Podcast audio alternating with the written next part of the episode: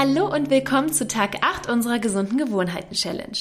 Ja, wenn du gestern reingehört hast, dann wirst du ja von Annette erfahren haben, dass ähm, es wirklich einen Unterschied macht, wenn wir uns zum Essen ohne jegliche Ablenkung schon mal an den Tisch setzen und in Ruhe unser Essen genießen.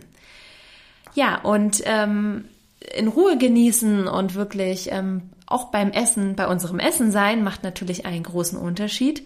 Wichtig ist dann aber jedoch, dass ähm, ja deine Nahrung auch bestmöglich verwertet wird.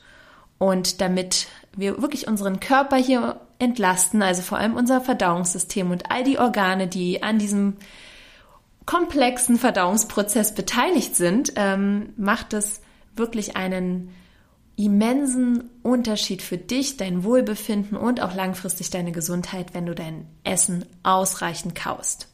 Ja, also gut gekaut ist halb verdaut. Das ist wirklich so, eine, so ein altes Sprichwort, was jeder kennt.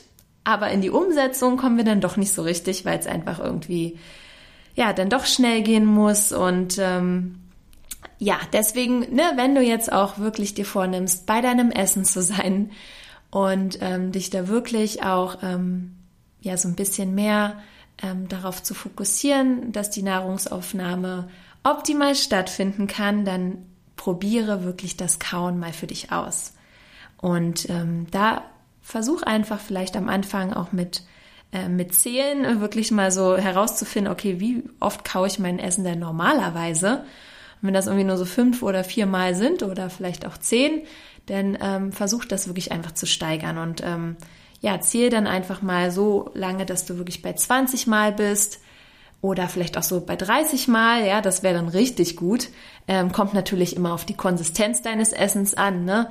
Ähm, ein Stück äh, Brot oder Cracker können wir natürlich besser und öfter kauen als ähm, vielleicht irgendwie so, so weiche Spaghetti oder äh, ein Smoothie. Den können wir natürlich auch nur so einspeicheln, aber das hilft alles schon mal einfach, um, um wirklich die Verdauung ähm, zu entlasten und wirklich optimal zu unterstützen. Also du wirst das wirklich auch spüren, auch alleine wirklich, ähm, vielleicht hast du dann weniger aufgeblähten Bauch, wenn du damit Probleme hast oder du merkst einfach, ähm, dass du dich ähm, auch so ein bisschen wohler fühlst, vielleicht sogar mehr Energie hast nach dem Essen.